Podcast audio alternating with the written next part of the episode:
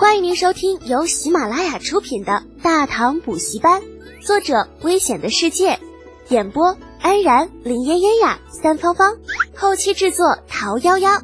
感谢订阅。第三百七十六集，醒了。这些战俘没人知道自己将要面对的是什么。面对杀气腾腾的大唐精锐铁骑，恐慌的情绪在战俘中蔓延。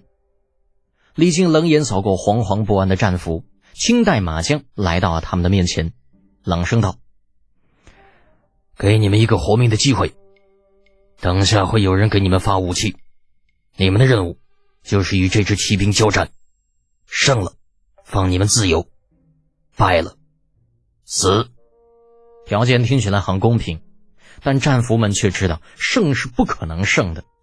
不说他们已经好多天没有吃过饱饭，就算能吃饱，啊，就凭他们这些个互不同属的一群散兵游勇，也不可能是大唐精锐的对手。正不知如何是好呢，却见一条壮汉分开人群，来到李靖面前。魏公，别来无恙否？李靖没有想到，这群战俘中竟然有人能认出自己，一斗间向那人看去，待看清那人，不由得就是一愣：“阿史那是尔将军。”你怎的会在此处？我怎么会在这里？还用问吗？还不是因为你儿子。阿什纳什尔苦笑一声，忽然瞥见李靖身边被人扶在马上的李浩，很是诧异道：“令公子还未醒来？”李靖不答，反问：“舍尔将军知道小儿之事？”“知道。那日小将军昏迷，是某亲眼所见。某只是没有想到，小将军竟然如此重情重义。他那两千部下。”若是全家有知，足为生平矣。李靖张了张嘴，似是想说什么，但最后却化为一抹意味深长的叹息，岔开话题。十二将军既然在这里，李某倒也不算是欺负的贵属。这样吧，将军需要什么武器，只管提出来，李某当然不知让你失望。十儿果断拒绝了李靖的提议。不，魏公，我很想知道这是为什么。看在我们之前多少还有些交情的份上，还望不吝赐教。他不是个蠢货，在他看来，所谓活命的机会完全没有任何意义。自己这些人已经是阶下囚的身份，对于唐军来说没有丝毫威胁。可李靖又不可能做毫无意义的事情，之所以提出这个要求，就必然有其目的。果然，李靖的表情有了那么一丝的犹豫，停顿片刻，说道：“为了我儿子。”他已经昏迷了整整六天了，若是再不醒过来，以后我可能永远失去他。你知道的，我只有这么一个儿子，我不想失去他。大夫说，必须有足够的五感刺激才能让他醒来，所以，哪怕我不想，也必须这么做。这是谁的主意啊？也太他妈损了！阿什纳舍尔总算是明白为什么会发生这一切了，心中暗骂出主意的那个大夫的同时，脑子也是飞快的转动着。很快，一个念头冒了出来：魏公，如果仅仅是这样的话，我觉得我们没有必要非得拼个你死我活，我们完全可以演一场假打的戏嘛。只要我们双方都拿出足够的气势，完全可以营造出战场的气氛。你觉得呢？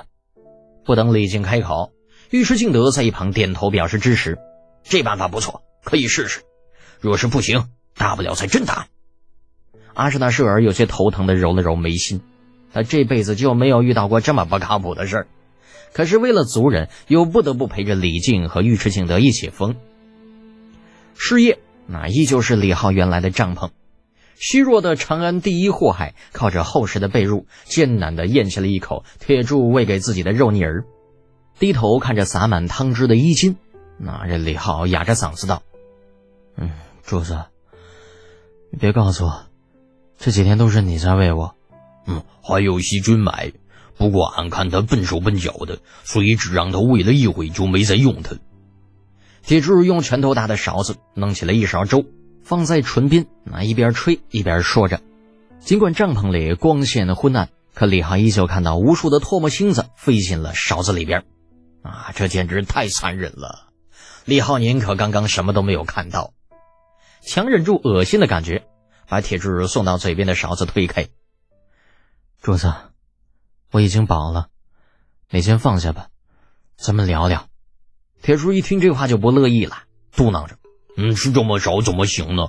少爷，不是俺说你，你这身子骨之所以那么弱，就是因为你吃的太少。”李浩被气得直翻白眼：“这老子为啥吃这么少？你心里没点逼数吗？还舔着个脸搁这说，你不看看你自己都干了些啥？”儿子醒了，李靖整个人轻松了不少。阿什纳舍尔因为在救治李浩的过程中功勋卓著，在主帐边上得到了一个单间儿。尽管门口依旧有人看守，但是相比以前，待遇得到了明显的提高。突厥俘虏也是难得的吃了顿饱饭，其中有个别表现优异者还得到了饲养员的职务，那每天负责喂养牲畜，自己得到了短暂的自由不说。大唐的军卒也得到了暂时的轻松。李浩依旧还是老样子，每天笑得没心没肺，但是熟悉他的人都能看得出来这份笑容里的牵强。苏烈这几天没有什么事儿，那偶尔便会到李浩的帐中坐坐。一来的确是闲得有些无聊，二来也是想开导开导这位小老弟。这一日，闲来无事的苏大妈提溜着二斤葡萄酿来到李浩的帐中。一进门便笑眯眯地举起了手中的小酒坛，啊，大姐呢？看为兄给你带什么来了？李浩的目光掠过老苏手里的酒坛以及另外一只空着的手，撇嘴道：“哼，有酒无菜。我说老苏啊，你探望病人一直都这么没有诚意的吗？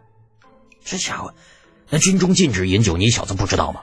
老子为了这一小坛酒，不知费了多少力气。”结果你小子不光连个谢字都没有，还他妈跟老子要菜！李浩也没有想到苏烈这么实在，也是想着有些不好意思，讪讪一笑：“哼哼，开个玩笑，苏兄别介意哈。”苏烈是大感无奈，提着酒坛来到李浩身侧坐下：“嗯，你呀，什么时候能正经一点啊？都多大人了？人这一辈子本就活得不容易，若是自己再不找点乐子，岂不是无趣的很呐？”李浩不以为意的摆摆手，忽然瞥见铁柱兀自站在那里，不由得瞪了他一眼：“你愣着干什么呀？还不弄点下酒菜来？给你一刻钟，晚了这酒就没你的份儿了。”铁柱自打离开长安那天开始，到现在都已经数月不知酒味了，那嘴里边早就已经淡出鸟来。闻言哪里还管李浩态度如何？嗷的一嗓子，以跟他体型完全不符的速度就窜了出去。铁柱走后。李浩轻飘飘的从苏烈手中接过了酒坛，找来两只海碗，分别倒了浅浅一层，余下的放到一边。定方兄啊，小弟敬你。